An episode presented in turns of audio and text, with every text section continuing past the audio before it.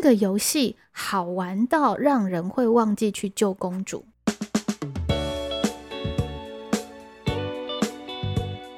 好像都是被受过一种训练，就是你看到怪就要打，你看到怪就要打，看到考卷就要写。对，但是你可以跟考卷玩的。其实真的要搞懂那个一零八课纲的美感，好像不只是在学校里面，甚至不是一直读课纲。对，其实也根本不应该在这个教育圈里面，你应该要走出去，走到一个开放世界里面去探索。对，老师要走到各个开放世界里面。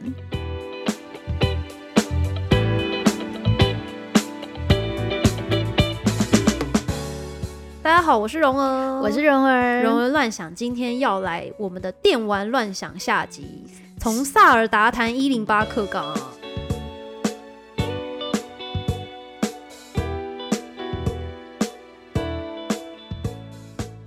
是的，我们这次真的要来好好谈谈萨尔达跟一零八课纲了。没错，因为这个也是有粉丝敲碗，我们上一集有提到了。对我们本来说就是下一集就是要来录这个节目，但是后来呢，因为黄道平爸爸的这个故事太精彩了，对对对，我们先上中途插播这样子。对，但是真的很精彩，嗯。所以今天就是终于要来呃跟大家分享，就是佩蓉老师到底在御宅研讨会，他到底发表了什么论文呢？对，所以我那时候参与的呢是二零一九年御宅文化国际学术研讨会暨巴哈姆特论文奖，对，就真的完全是一个哇塞，对，就是动漫的一个世界这样子。然后，呃，在研讨会的现场，其实来了一位日本的学者，哦，是哦专门研究电玩的学者，他是主办人之一。嗯，那更有趣的是，这位日本的学者呢，他是穿着整个女性动漫形象的，他是 coser cosplay cosplay，以及现场其实有非常多不乏有非常多的。呃，发表者或者是参与者都是有进行 cosplay 的，然后有各种的玩偶啊、娃娃等等。那我穿着很就是一般要去发表论文的 样子去发表，有点异类吗？对我顿时觉得我有点格格不入，就是 结果你用那个论文的规格，结果变成是一个异类这样。对对对，就是超酷，讲穿的好像太太太正式了这样子。所以其实那是一个非常。嘉年华的感觉吗？对，我就觉得很有趣。那现场有非常多像我的朋友，亚洲大学任教的林玉君老师呢，他提了一个题目是：如果是周奇洛，不可以吗？从恋与制作人、玩家偏好看玩家的角色期待与伴侣想象。哦，所以周奇洛是是谁？周奇洛其实是里面的一个最有性别意识、最尊重女性，然后会陪女性去玩玩耍的一个阳光男孩。啊，对，那理论上这样子的男性不应该是一个女性对啊，不是大家会喜欢吗？角色吗？但是在这个恋与制作人的一个玩家的期待里面，就台湾的部分会发现，其实呢，呼声最高的反而会是那种呃有点霸道总裁的意味，年纪比较大，然后有点大男人的，是哦，会管你说你现在马上去睡觉，这个是。像这样子的一个角色，是因为那个中国的那个霸道总裁 很流行吗？对，我觉得里面就是老师有谈到一点很有趣哦。他说，其实正因为是在现实生活里都是很讲求就是性别平权的，所以对于女性来说，她其实会幻想着。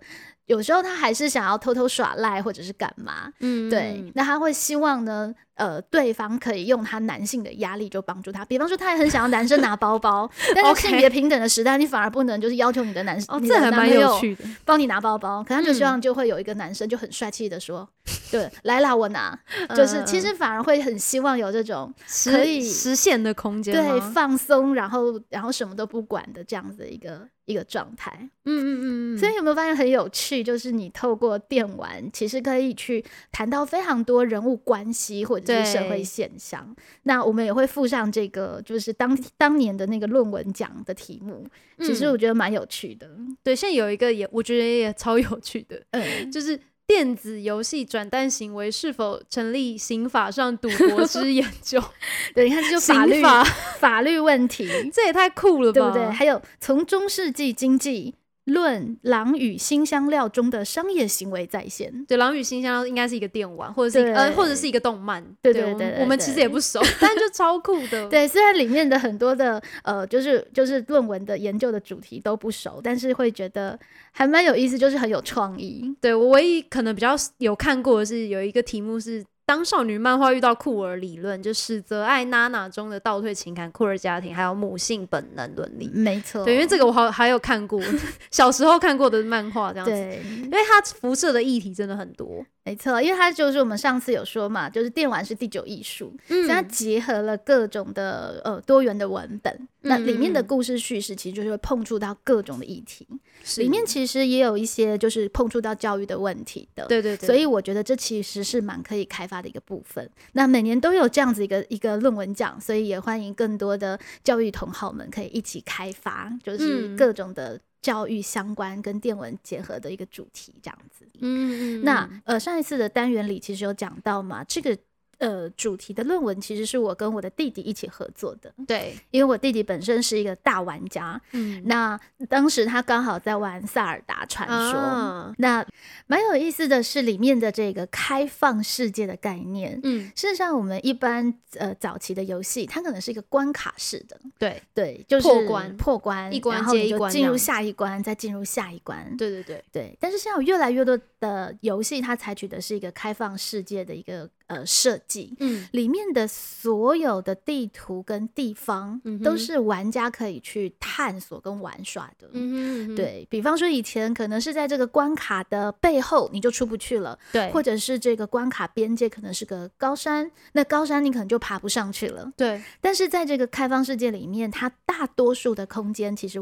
都是设计有设计过玩家可以去玩耍的，嗯，对，等于是它并没有一个关一个关的概念，而是真的展现了一个自由的世界，你可以是完全探索，就也跟真实的世界蛮像那种感觉。对，那它很特别的是里面的一些呃，比方说高山是会寒冷的哦。类似像这样的设计，它其实都是有考虑进去。下雨人是会想要躲雨的，嗯哼，对。类似像这样子的一个真实的一个状况呢，它在里面都是有做非常细致的设计，嗯哼，对。而尤其吸引我的是，其实这个主角的名字，嗯，叫做林克。这个游戏叫《萨尔达传说》，但是呃，它的主角不叫萨尔达，嗯，萨尔达是这个主角林克要去救的公主的名字。哦哦，原来萨尔达是公主，对对对，不是那个在跑的那个主角。我我一直以为萨尔达是那个地方的名字，是哦是哦，原来是公主。对，萨尔达是要去拯救的公主，因为在这个世界里呢，被魔王给统治了。嗯哼，然后呢，而且它的设计，公主不是一个很。呃，羸弱被绑架的角色哦，是整个世界被这个呃，就是魔王给控制了。对，而这个公主是唯一可以以她的法力跟能力镇守这个龙，嗯，的一个角色。嗯哼，但是她的势力有点。有点快要撑不下去了，嗯，对，需要林克这个主角呢重新复苏醒来去拯救他。嗯，其实《塞尔达传说》有非常多的集数，就是有很多的前世今生，它的每一个系列呢都是林克跟塞尔达不同的一个呃过去或是现在的呃交织的情节。哦，对，那在这一集《塞尔达传说》的设计里面，是林克曾经因为呃某种战斗而昏迷了，嗯，所以呢，呃，他在。很多年之后醒来，已经忘记了自己的身世跟故事。他在整个世界里面探索，然后呢，一一点一滴的找回自己的记忆，然后呢，呃，去助公主一臂之力打败魔王。嗯，对。而这个主角林克，他的英文名字刚好是 Link。哦，就是连结的意思。对耶，对这个我就一听我就觉得哇，现在一零八课纲不是最讲连结了吗？对对对对对，生活跟学问的连结，嗯哼，跨科的连结，对跨领域的对跨领域的连结，然后各种呃学校跟时代议题的连接，跟社会的连接，跟社会的连接。对，那这个零课不断的在这样的开放世界探索，我觉得哇，也好和现在我们老师学生一起在一起。在这个一零八课纲探索的感觉，嗯哼，所以呢，我就缠着我弟弟，请他玩电玩给我看，然后 也拜托我的先生，我的先生去做另外一个对照组的呃试验者。对我这个整个论文呢，是采取叙事探究的一个研究的取径哦，嗯，就是一边在呃过程当中经历，然后把我们经历的经验呢进行直性的记录。嗯，对，所以我在里面找了四个玩家来进行那个记录哦，这四个玩家分别是我的弟弟。嗯，对，那我的弟弟呢？他代表是一个技能型的玩家，就是他很强，对他很强。那我弟弟还有个朋友也参与这样子的一个活动，嗯哼，他是一个观览型的玩家。怎么说？怎么说观览型呢？就是他的技术也不错，嗯但是呢，他玩游戏的目的不是为了要打怪或者是闯关，他玩游戏的目的完全是为了享受里面的开放世界。好酷，感觉很像是那边看 Google Map 的，就是对他做过很浪漫，他想要看风景，是不是？对他做过很浪漫的事情。他说他曾经在这个游戏里面，呃，跑到最东边，他想要看东边的边境是什么，然后在东边看日出。哦，这个游戏里面的日出日落其实也都是有他自己特定的时序。嗯哼，然后跑到最西边的山上看日落。跟在真实世界是一样的。对，然后为了在里面呃探索每一寸的土地，他在里面待了两年才破关。哇塞！就他早就可以破关去打魔王了，但就偏不去破关，就留着这样，就留在里面玩耍了两年，然后才破关。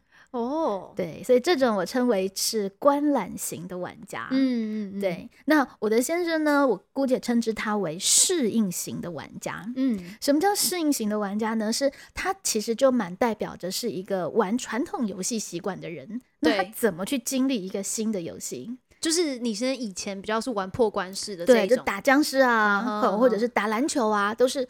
一个很短的时间之内，然后就破关闯关成功，然后到下一关。嗯，他习惯的是这样子的一个射击啊等等的游戏，所以很有趣。这个适应型玩家刚开始在玩这个游戏的时候，觉得超难玩的。嗯，因为他觉得没有任何目的啊。对，一开始还没有找到自己的主线之类的。对，就是要探索。是醒来，对他觉得怎么就一天到晚有那个老人，然后。就是智慧老人在路边哦，就 NPC 那种感觉。对对对，然后跟他讲了一些东西，也听不太懂，摸不着头绪，摸不着头绪。对，然后遇到怪要打也可以，不打也可以。嗯，就是好像没有很明确的指令给他，没有很明确的指定，然后绕来绕去都兜圈子，虽然玩了一个礼拜，觉得超无聊的。然后问我弟，我弟说：“你拿到那个滑翔伞了没？”他说：“嗯，没有。”什么东西？对，他说：“那什么东西？”然后我弟就说：“拜托你，连新人岛都还没出去，那他风景看的怎么样？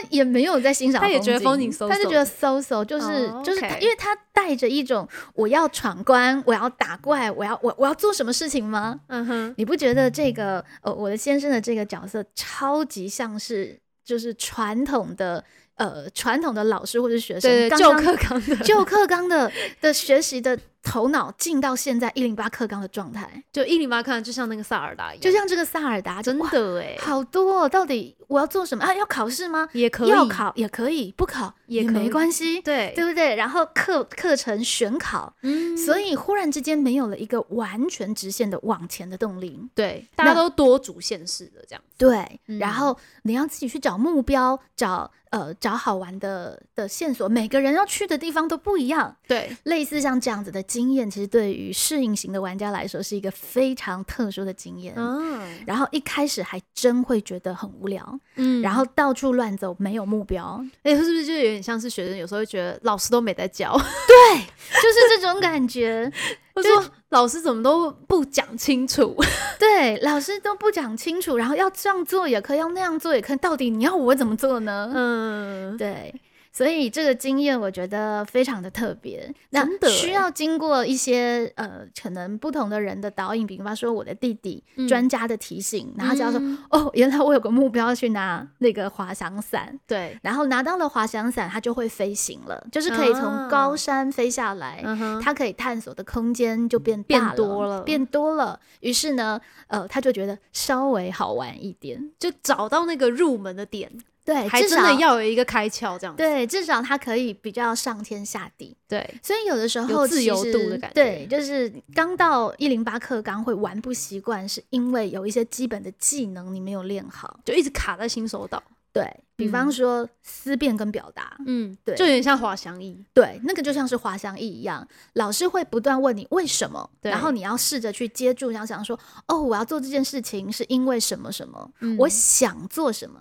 可是当这个东西没有练起来的时候，对，真会觉得一零八课很超难玩，然后事情一堆，对，也不知道为什么要做这些讨论，为什么要做这些报告，嗯，然后就会被困困卡在这个新人岛里面，对，殊不知根本还没看到这个美丽新世界，这样，对，就其实这个世界是很有趣的，但是呃，如果没有了，比方说呃思辨表达类似像这样子的能力的话，嗯，你还真会在一零八课纲觉得无聊透顶，对，然后所有。其实老师已经在上课，就是你已经在好好学习的时间，你都会觉得是浪费时间。嗯，对比方说，像呃，景美女中有校本课程，对，那校本课程其实现在会带学生去做一个呃表现型的任务，比方说你要自己找一个主题，我要进摊，或者我要卖木瓜酱，或者是呃，我们班有同学要研究长辈对于呃特定网红的观感。哦，对，你看。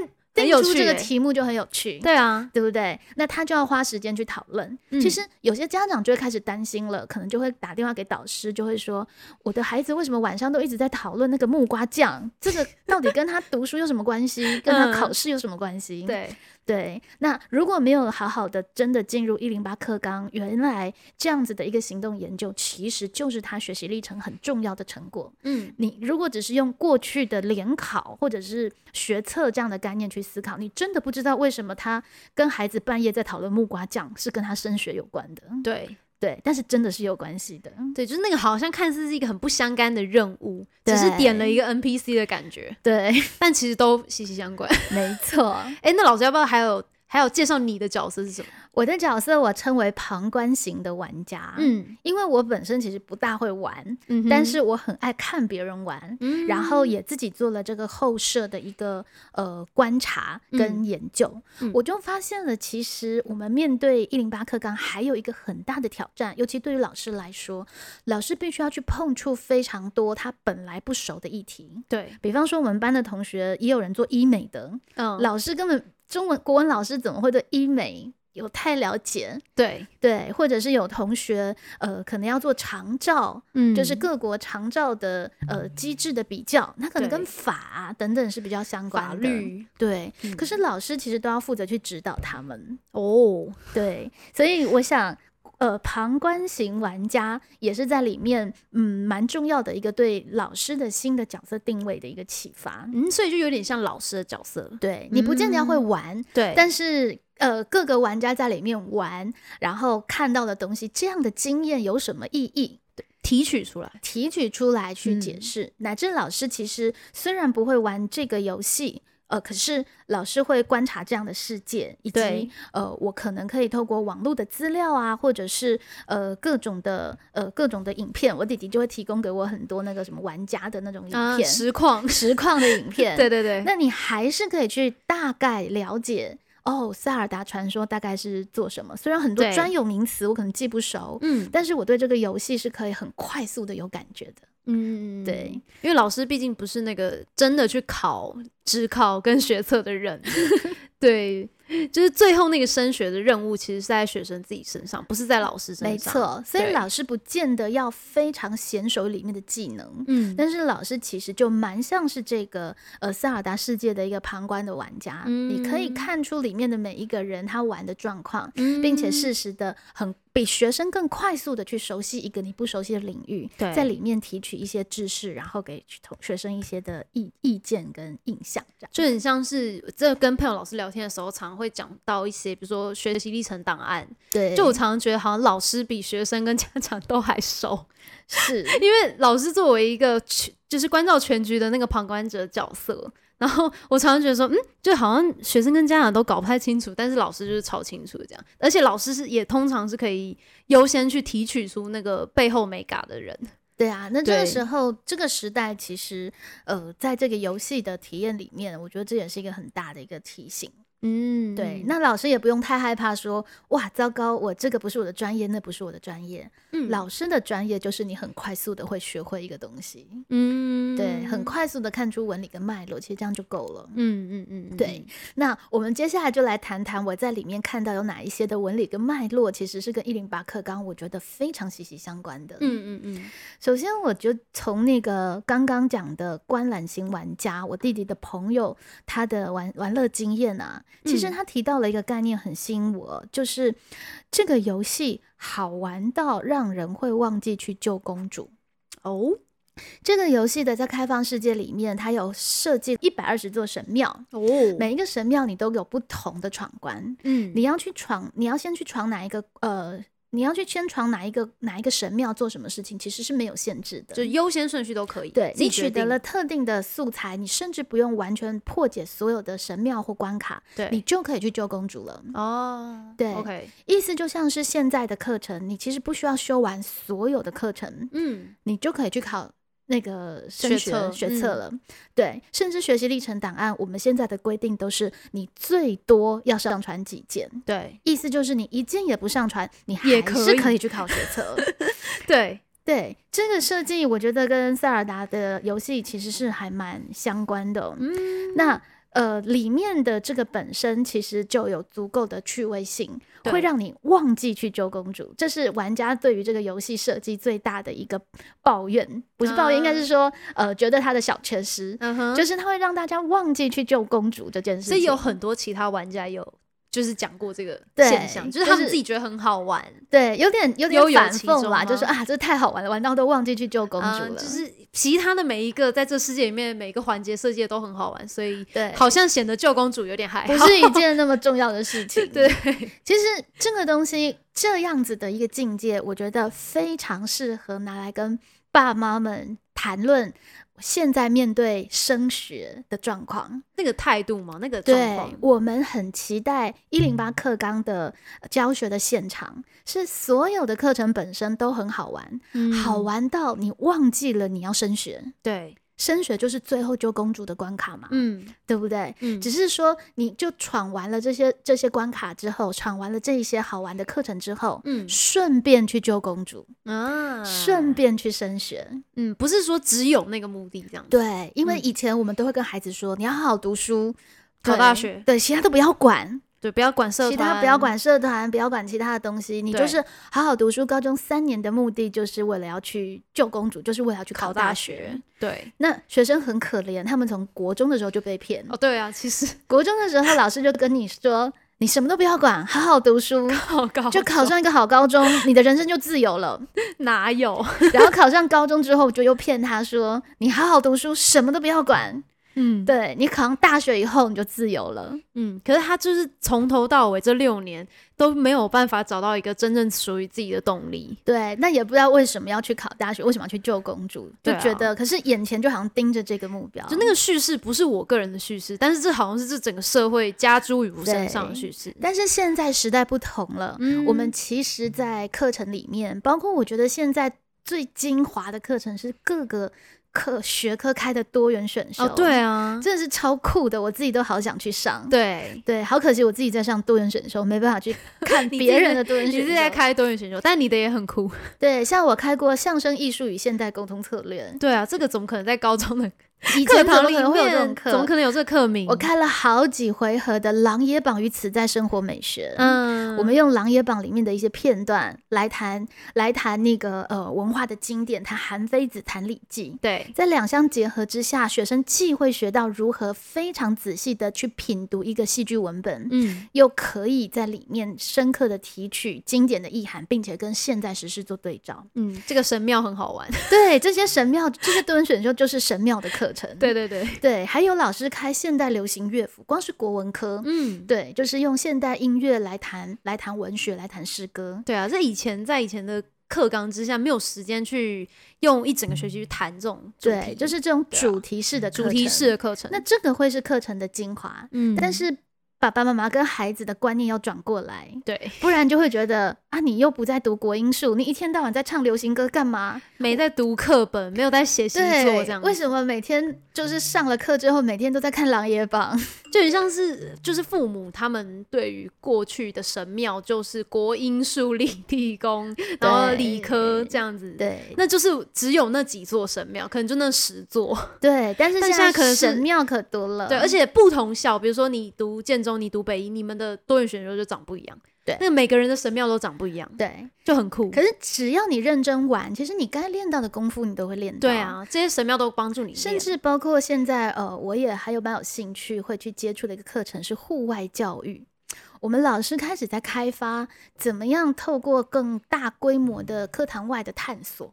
比方说带学生去郊区，呃，去去山山野林间，那各科怎么整合去设计一个课程，让学生在大自然里面学习。嗯，那可能必须要结合呃地理地理科、生物科、体育科。嗯，那现在又多了一个国文科跑来凑热闹。嗯，对，我们也许在山上捡到枫叶，我们就可以聊聊枫叶相关的诗词。哇，这好棒！这也是多元选修。呃，这个是我们学校的。其中一门多元选修课，OK OK，对，那在五月二十八号就要去爬皇帝殿，然后我觉得好酷哦，我想说，嗯，那我也跟去看看。那老师们也都很欢迎，因为好像还没有国文科结合进这个。户外教育，嗯，那我也必须去看看，我才可以知道说，哎，那国文科可以在里面做些什么样的事情？嗯，就是你要去旁观型玩家一下，对对对对 对对，继续去旁观型玩家，继续去一下，对对对，对啊，所以这是第一个我觉得很有趣的，就是好玩到忘记救公主。嗯，救公主其实只是顺便的一件事情，你自然而然能力练好了，然后呢，你可以顺便去把升学这一件事情给考好。嗯，这个是。在这个里面非常有趣的，嗯，那刚刚说的这个神庙，其实呢也完成了玩家个殊性的一个呃旅游的历程，嗯，里面有一百二十座神庙嘛，嗯，那每一个神庙其实每一个玩家都可以有不同的走法，那在这个过程当中，其实。那个 link 就很重要，连接。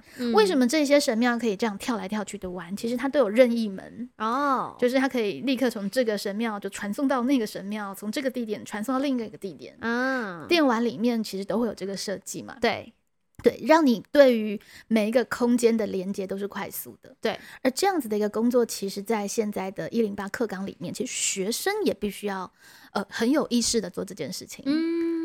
我觉得这个课程原来跟历史是有相关的。对对对，我刚刚也是想到这个。对，哇，原来这个《琅琊榜》的韩非子，就是我以前在高二国文上课的那一课，蓝非子是可以把它连起来的。脑中要有超多任意门。没错，那当你可以跳来跳去的时候，你就有办法把你自己的学习地图架构成一个你自己的地图。嗯，而且是有机相关的，是一个有机相关的地图。那你就不会觉得你学的这些东西都是独立的，然后没关联，这样都没。关联，每一个都是一个负担。嗯，对，连接起来你就会发现，哎，生物科学的这个功用原来可以拿到这里来做做。哎，我在美术课学会的绘画，原来可以帮助我校本课程的呃什么样的工作的完成。嗯，对。那这也就牵涉到在塞尔达游戏里面，让我也是觉得哇，非常惊奇的是玩怪的 N 种方法。嗯，对于我弟弟技能型玩家来说，他觉得塞尔达最吸引他的地方。是你里面对待怪物的方法千百种哦，真的。以前里面的怪物只能打死他，对对不对？设法杀死他，而且你不打他，他就来杀你，他就来杀你。对对。但是这些怪物，你要绕过它不理它，除非是一些守门的怪物。对，你要绕过它，其实也 OK。嗯，这就是一开始我的先生会非常困惑的地方。嗯哼，对，因为他把打怪作为最大的目的嘛，就是被训练的，好像都是被受过一种训练，就是你看到怪就要打，你看到怪就要打，看到考卷就要写。对。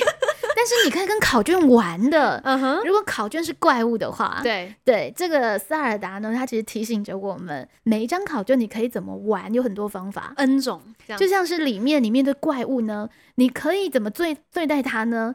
你可以用那个呃磁铁把那个铁门吸下来去砸他，嗯，对，你可以把金属武器丢给他，然后刚好下雨闪电，他就被那个闪电给电死了啊，你可以。吸引他到那个蜂窝底下，然后用蜂窝去砸他。嗯，对。然后你可以趁他睡觉的时候把他的武器给偷走。所以他是每一，比如说一只怪物，你可以自己想各种方式。对，你可以自己，你可以用发现场明现场的各种的嘛素材，而刚刚好这里面的每一个素材啊，这就牵涉到老师的课程设计了。嗯，为什么它会这么好玩？是里面的那边吗对，放置了好多会吸引你联想的素材素材，嗯哼，而每个素材还是都必须设定过，嗯，对，才会放在那里是有反应的，对，对不对？就是你加热，你得要真的有加热这个设定，它才真的变热啊，对，才会去烫到怪物啊。嗯，对，所以事实上看起来里面是没有人在帮助你的，因为都是嗯你自己在 run 在在走。对，可事实上，老师的作用就是去布置这样的一个游戏设计师，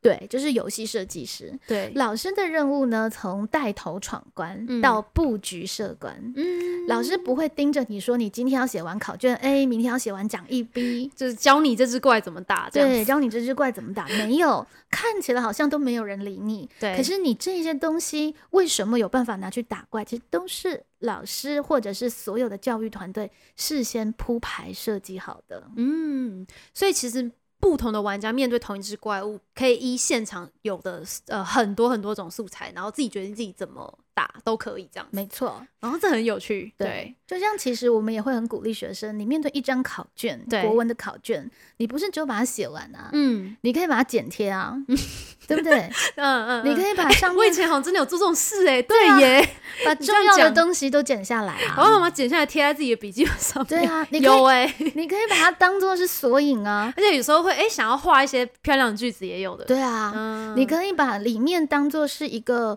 一个你去读各个呃各个文本的一个一个素材库啊。对，因为现在搜寻这么方便，对对你有网络这个工具，嗯你看到里面的每一个哦陌生文本之类的，那个李斯列传，啊，你就去查一下李斯啊。，对，它其实本身可以做的事情，比你把正确答案填上去，对，单纯消灭它，嗯其实它又多了好多的空间。嗯但是学生必须要有创意跟小思，你才会觉得在里面是好玩的。嗯，对，所以如果不只是考卷，如果比如说是一零八课堂比较多的报告来说，就更多对更符合这个比喻了。，对，你可以拿报告来做各种事情啊、因为每一个同一个报告主题，可是每一个学生做出来的绝对不一样。没错，现在嗯其实我们开放了很多的空间，，对没有规定学生一定要怎么做。对，那学生甚至可以就地取材，这也是非常重要的。嗯你其实可以就地取材去变化出各种东西。对在萨尔达里面的主食也是很好玩的，煮东西吃。嗯，对，你可以有什么各种蘑菇啊，或者是呃，或者是什么菜肴，你嗯就会煮出不同的食物，会增加你不同的功力。哦，真的，对，就是它有很多很多类似像这样子的一个食物的煮法。哦，所以以前我们都说不要玩社团，对对不对？现在你可以把社团拿来煮成弹性学习的学习历程档案呢、对对对对，对不对？你在社团里面做了哪些事情？你去你去招募了多少的赞助？嗯，那过程你是怎么做的？嗯乃至也有同学他可能是呃粉丝。呃，偶像的应援就是组合粉、嗯组组织粉丝去做应援，后援会，对后援会，你怎么组织大家的？你怎么去设计领导力对，你怎么去设计里面的徽章，或是你你在里面怎么样去筹办一个偶像的生日会、大型活动，大型活动？嗯其实，在里面原本就有很多学习，嗯，可是你有没有一个 sense？有个 link，对，有个 link，这个东西是跟你的学习有关的，它可以拿来帮助你升学呢。嗯，乃至在班上跟老师吵架了。对有没有？好，现现在好，现在我们班在吵架，对 有空再来谈论这一段。对对，因为什么事情被老师骂了，于是我们用了什么方法，跟老师提出了什么样的要求。这过程当中，我思考了什么东西，是，哪怕看起来是完全无用的冲突，嗯哼它。其实也都可以变成是很棒的学习历程档案。对啊，，其实就很像是一般业界在面试的时候，也很喜欢问说，呃，你怎么处理冲突？对，然后你怎么领导一个团队？对然后你怎么看待自己的优缺点？对，其实就很像是，就是当你进入了社会，这些问题其实是蛮重要的问题。说实在，啊其实学习本来就应该学这个。对啊，所谓的一零八课纲的素养，本来嗯就是在学这样的东西。嗯，只是以前我们都把学习放在一个一个的关卡里面，我们以为一定要有进度才叫做有上到课，对，我们以为一定要有课本才叫做在上课。嗯可事实上，现在呢，它是一个开放世界的观念，嗯所以在里面发生的任何事情，我们打排球赛赢了、输了，在里面我体会到了什么？嗯类似像这些的东西，其实都会是你在高中需要被珍惜的学习的历程。嗯，对，然后也是整个游戏它呃有意义之所在。对，对，那这里面其实还有一个我有谈到的一个东西是那个边境的问题。嗯哼，对，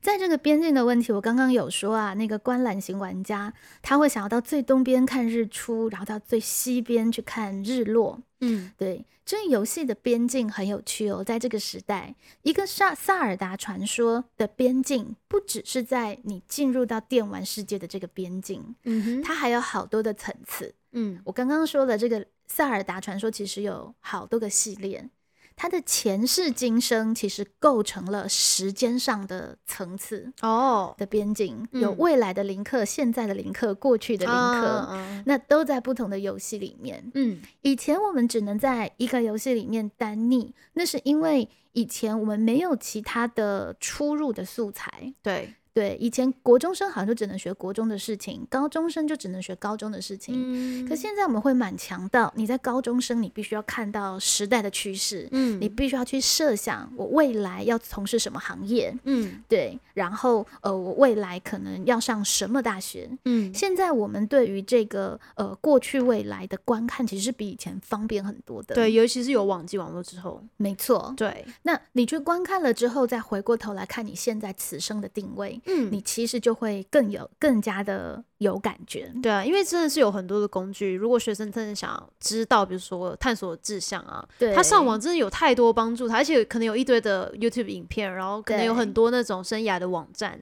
对。他都可以去探索这些事情，他可以往后看，但他也可以往前整理，就是我到现在时间点以前的我，我经历了什么，对，然后这个以前的经历跟未来的那个志向可以有什么样的 link？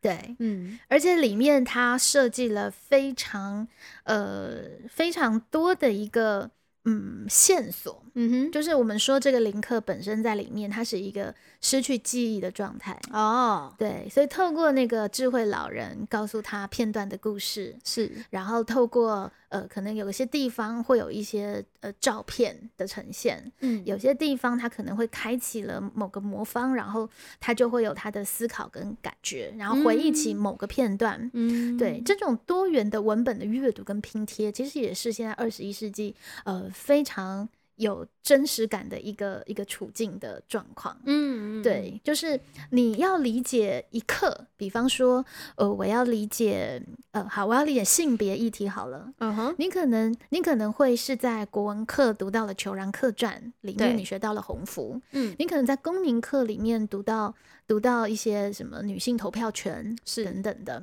你可能会在呃某一课每某个课程老师放了一个什么影片，嗯。你可能会在新闻上可以看到一个关于呃关于比方说女性月经贫穷的报道，嗯哼，对，你会在不同的地方遇到对于一个知识的各个不同的不同切片，不同的，切片。嗯那呃，它不见得是一个完整的系统。嗯，记不记得我们以前的学习，我们以前会比较习惯是。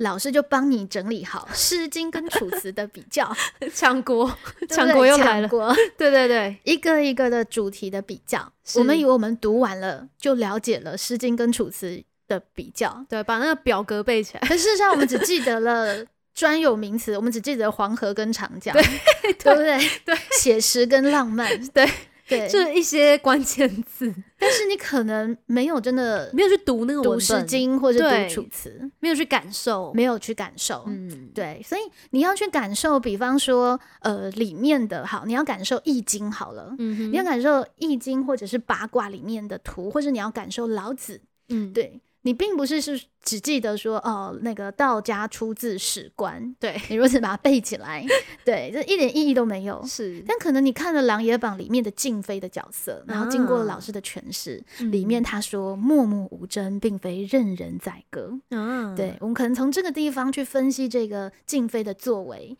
哪一些地方她看似柔弱，其实默默的用心机。可她用心机呢，也是不强迫别人，是让别人自己。依着他的行动而促成那个状态，于是你才真的懂了老子所说的“反者道之动，弱者道之用”是什么意思。于是你才真的懂了哦，道家出自史官，因为他总是用一个比较宏阔的格局来看待世事，而不会陷在眼前的细节里面。嗯嗯嗯，对。所以，我们并不期待在一课里面，我们就把一个知识据点学完了，嗯，一种知识据点学完了，而是我们会不断不断的拼凑，不断不断的碰撞，在不同的地方学到了一点点的启发，一点点的启示，嗯，然后呃，慢慢的让自己的学问越来越积累。一零八课纲会变成是一个这样的状况，所以你就不用害怕说，哎，为什么他修的是现代流行乐府，他修的是电影欣赏？那他们都修不一样的，怎么考试呢？对，考试他考的不再是一个具体的知识或者是科目，嗯，而是你文本理解赏析的能力，嗯，所以你并不用害怕你读的东西是不一样，反而要担心的是你有没有时时带着一个呃学习跟积累的状况。对，有没有随时对这个环境很好奇，或者是你长时间还是觉得，还是觉得说哦好无聊，哦到底在干嘛？老师什么时候才要上课？在新手村，对你一直在新手村，你从来没有出去过。对，老师刚刚那一段真的蛮精彩的，我觉得这样听你重新去描述这个这个现象跟这个画面，就很具体的可以感知到到底什么叫做学习素养。对，其实我觉得你刚刚描写的那一个。具体的画面就是学习素养的那个定义，只是很多人都觉得素养到底是什么啦，很抽象，有没有？其实就是这些事情啊，它真的很抽象，但是其实不好言传，却其实可以可以意会。对啊，就是如果你放下了过去的 闯关式的概念，嗯，对，然后你真的好好静在这个一零八课纲的现场，嗯，说实在真的很好玩，当然有时候也会很烦。对，说到这个，其实塞尔达。传说里面还有一个设定，我觉得是很有趣的，嗯，就是里面的萨尔达的体力是有限的。你说公主，呃，林克哦，林克主角的体力，他的体力是有限的，嗯嗯嗯，而且他的武器是会毁坏的，嗯，这也很真实，对，符合真实很深，很符合真实的状况，对不对？那个 HB 值会一直掉，对，这个部分其实我觉得对于老师跟学生很大的提醒是。嗯，老师提供的学习跟指导，可能必须要是有限的。嗯，有的时候学生不会去珍惜他所得到的东西或学到的东西，是他不会坏，或者是说他用不完。嗯，对，就是你不用害怕，你你呃，你没有抄到这个资料，因为老师就会不断塞给你。对，老师讲义一直印给你。对，但是事实上里面不管是体力或者是武器。它都是有限、有限的，所以事实上你是必须要去珍惜着运用的，嗯，对，珍惜着运用的，你是要有策略，你是要有策略的运用的，嗯。但是很有趣的是，它不难取得哦，对，就是比如说，如果那个武器耗损了，你可以再想办法在这个世界里面再再取得类似这样，对，你可以必须要有这个过程，对，但是你必须要，你必须要去斟酌跟琢磨说。嗯，那我现在要取得多少的武器？嗯，我要用我多少的体力爬过这座高山？哦，你必须要去计算这个东西。嗯，对，就是就像是同学必须要去计计算，我要花多少的时间在社团？嗯，我花多少的时间在校本的学习？某一个报告类似这样子。我们让学生去感受到你的时间、精力、心力是有限的。嗯哼，可是。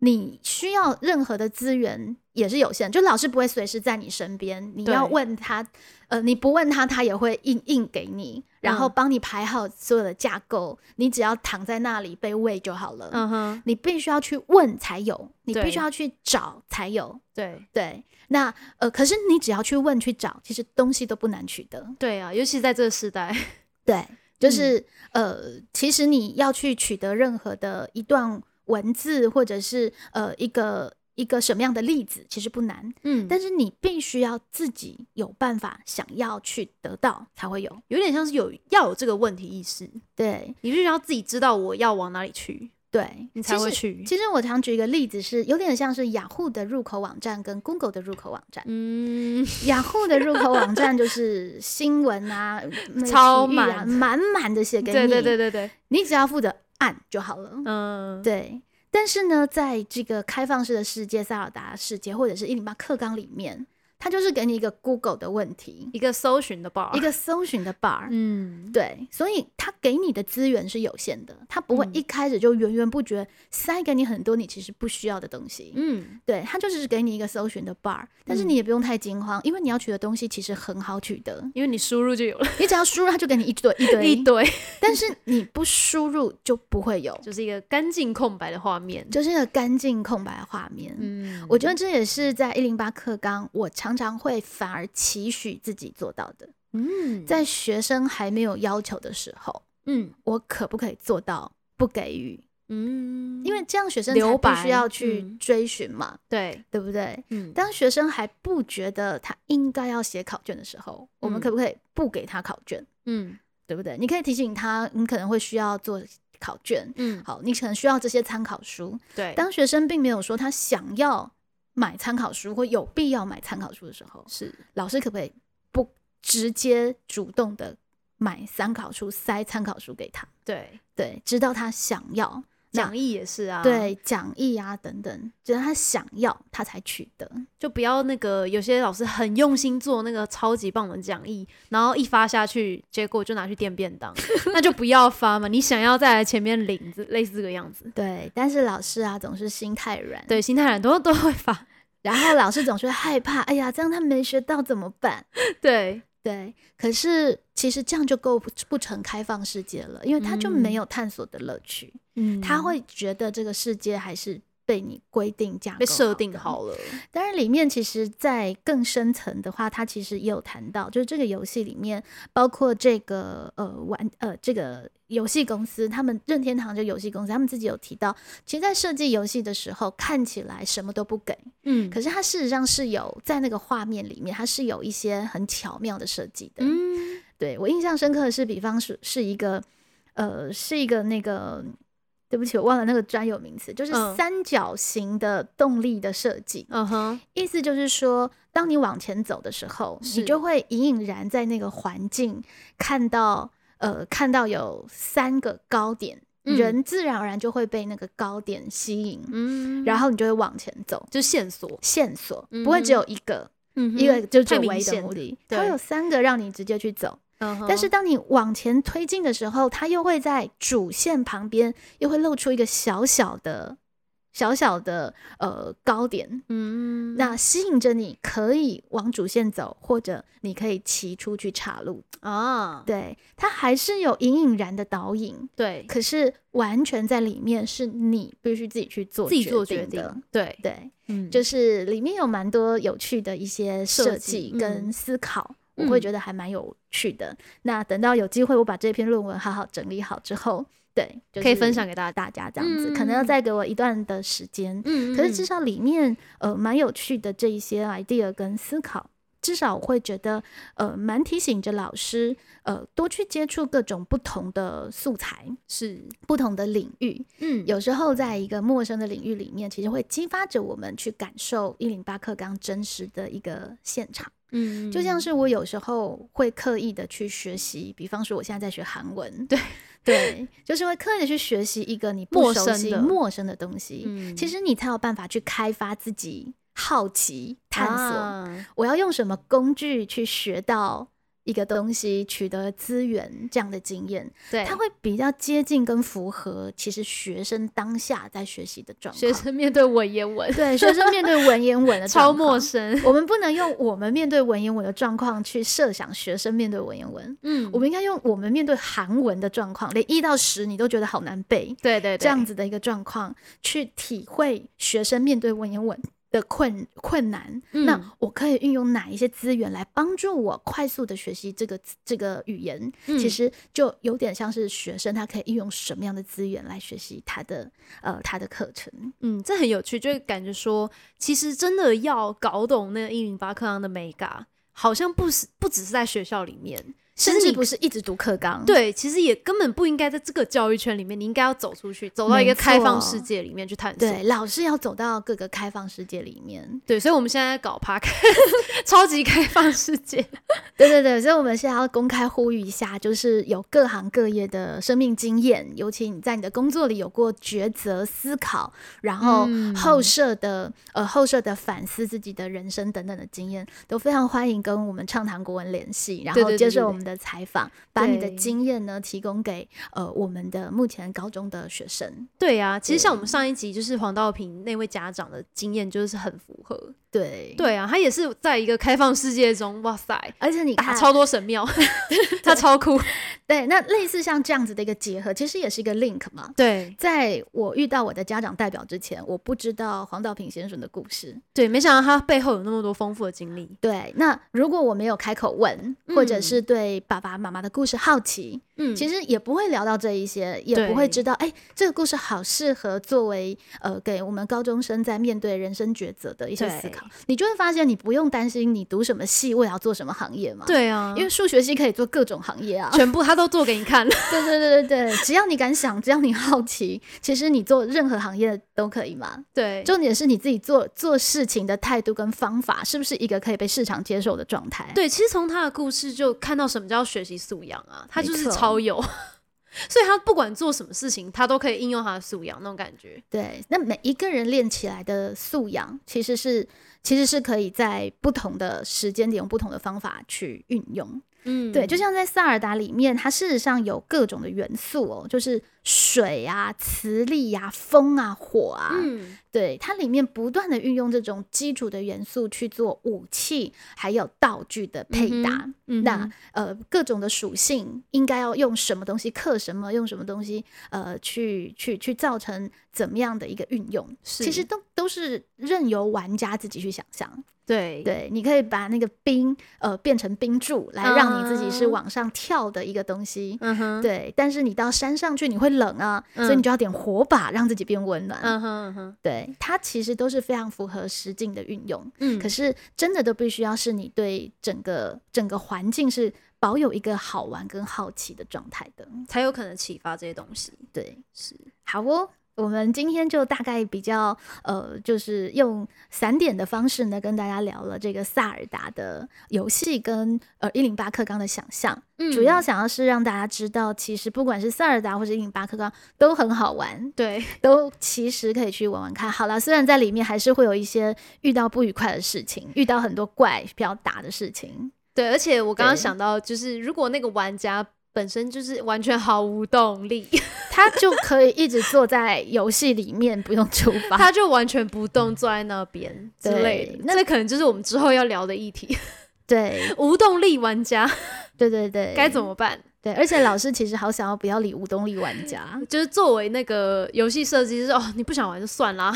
对，其实老师好像这样说，但是好像好像又不太行，就是 又要设法用什么样的，又可能又不想要直接去拉他跟推他。对，因为你去推那个玩家，就不是那个玩家，就不是开放世界了，就不是开放世界。对，那就是要思考怎么样的设计以及如何的导引。让这无动力玩家可以动起来，但是我们可以相信，其实现在无动力玩家真的大部分不见得是他真的不喜欢这个游戏，是他还没有开始玩这个游戏，相信他还在新手岛，对，还在新手岛。会出去的，对，我们要设法让他找到滑翔伞，相信他会找到那个自由的出口，好好感人的结局。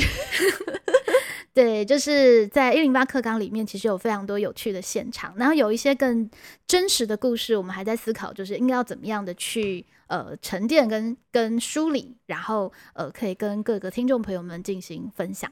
我们也许在一段时间，其实 podcast 也是我们的一个摸索，没错，对，对我们这个摸索真的也是在这个开放世界中也学到很多，我觉得。没错，然后也蛮感谢，就是这个游戏设计师，就是我们的平台，我们的平台是 s o n On 这个平台，嗯，我觉得他就是安排了很多线索，对，让我们在摸索过程中就很像是那三个点有没有？我可以稍微对觉得，哎、这边高一点，我在这边摸索一下，哎、那边高一点，去那边摸索一下，然后有什么资源可以学习？我觉得他也有，就是这种安排，让我们这种新手的那个 podcast 可以可以上手那种感觉。对，尤其现在，因为我们的那个不重复下载收听数已经慢慢的呃比较多，已经超过一百了。对啊，就是对每每呃平均单集我们都有稍微在成长，也是感谢听众们这样子。对，就就会觉得哎、好好玩哦，看到、对，那个、我觉得有好，玩呢、就开始有好玩的感觉了，就感觉有那个呃，就是成长，就有点像是有进度的感觉，然后也会对，可是其实我们没有关卡，嗯，就是我们有很多神庙可以 有啊，我们可以自己设计关卡，比方说，呃对对对，对我们希望未来不重复下载数可以看什么时候超过一千之类的。之类的之类的，对，就是你可以自定关卡跟自定。模组，对，而且你就会发现，哎、好有趣！就是为什么我们的听众会有各种各种有趣的城市，对对对，城市还有对国国家南韩、西班牙，对，然后目前也有一些中国的听众，对那就会开始好好奇，不知道不同的人聆听了《好想畅谈》之后，会不会想要畅谈什么？对，我们现在真的是好奇心被开发的阶段。对对，，那就是感谢三浪这个台湾本土的团队，然后呢，让我们可以免费托管，然后他也有就是很完整的数数据分析，所以我们刚刚可以看到我们刚刚讲的那些数据，就是在他的后台都可以看得到，而且其实很不错。确实常嗯常、呃在里面你会做的很舒适，是因为很多的素材它都被摆放好，对它都帮我们安排了这些线索。对，尤其那个数位名片，我觉得也很方便。对，那数位名片真的超棒的。对，因为我们现在每一个呃每一个团队其实可能都会有非常多数位的平台，多平台时代，FB 啊、IG 啊、YouTube 啊、对对对对啊对等等的。那嗯你要跟人家沟通，或是邀请人家到你自己的呃这个基地来，你就会非常复杂。对我觉得这个真的超贴心，Sound 它有给我们一个放置短连接的地方。对对对对对对，那你所有的 Podcast 或者是呃 YouTube、呃 Medium 等等的连接，就可以在一个收在一个画面，收在一个。画面里面。对，我们有讨论到，因为尤其是要分享给老师，很多老师可能不知道 podcast 的 app 要怎么操作，对，而且甚至不知道去哪里这样子。，对所以那个名片就很不错。对。不过我后来发现了，如果这个连接不见了，真的很想找。呃，我们的畅谈的频道也不会太难，其实你就 Google 搜寻“好想畅谈”，你就会看到很多 KKBox、Spotify 啊、啊 Apple Podcast 等等连接，我们都上架了。对，那点选点选进去之后，别忘了按订阅，你就会常常呃，你就会你就会自容自动的收到我们的通知，是是是，对，或者是你反过来直接在 Sound On、Sound On、Spotify、KKBox 或者是 Apple Podcast 的、嗯，呃的那个画面里面，直接用搜寻的对。搜寻“好想畅谈”，对，其实就会找到。我觉得相对来说，比去找 You 那个 YouTube 的频道其实容易很多。对对对对，欢迎大家可以订阅我们，给我们五星，给我们一点鼓励。对对对，也一起思考一下，就是在一零八课纲的这个主题，你具体会遇到什么样的困难，有什么问题？对，可以留言对跟我们分享。那呃，希望我们可以怎么样的去聊跟谈？嗯，那会很希望知道在体制内的现场的哪一些画面，我们也正在思考体制内的一些画面可以怎么样的呃用合适的方式去呈现出来，让更多的朋友一起去思考跟想象它的可能性。是。那我们今天的节目就到这边，我们之后再聊喽，拜拜。拜拜。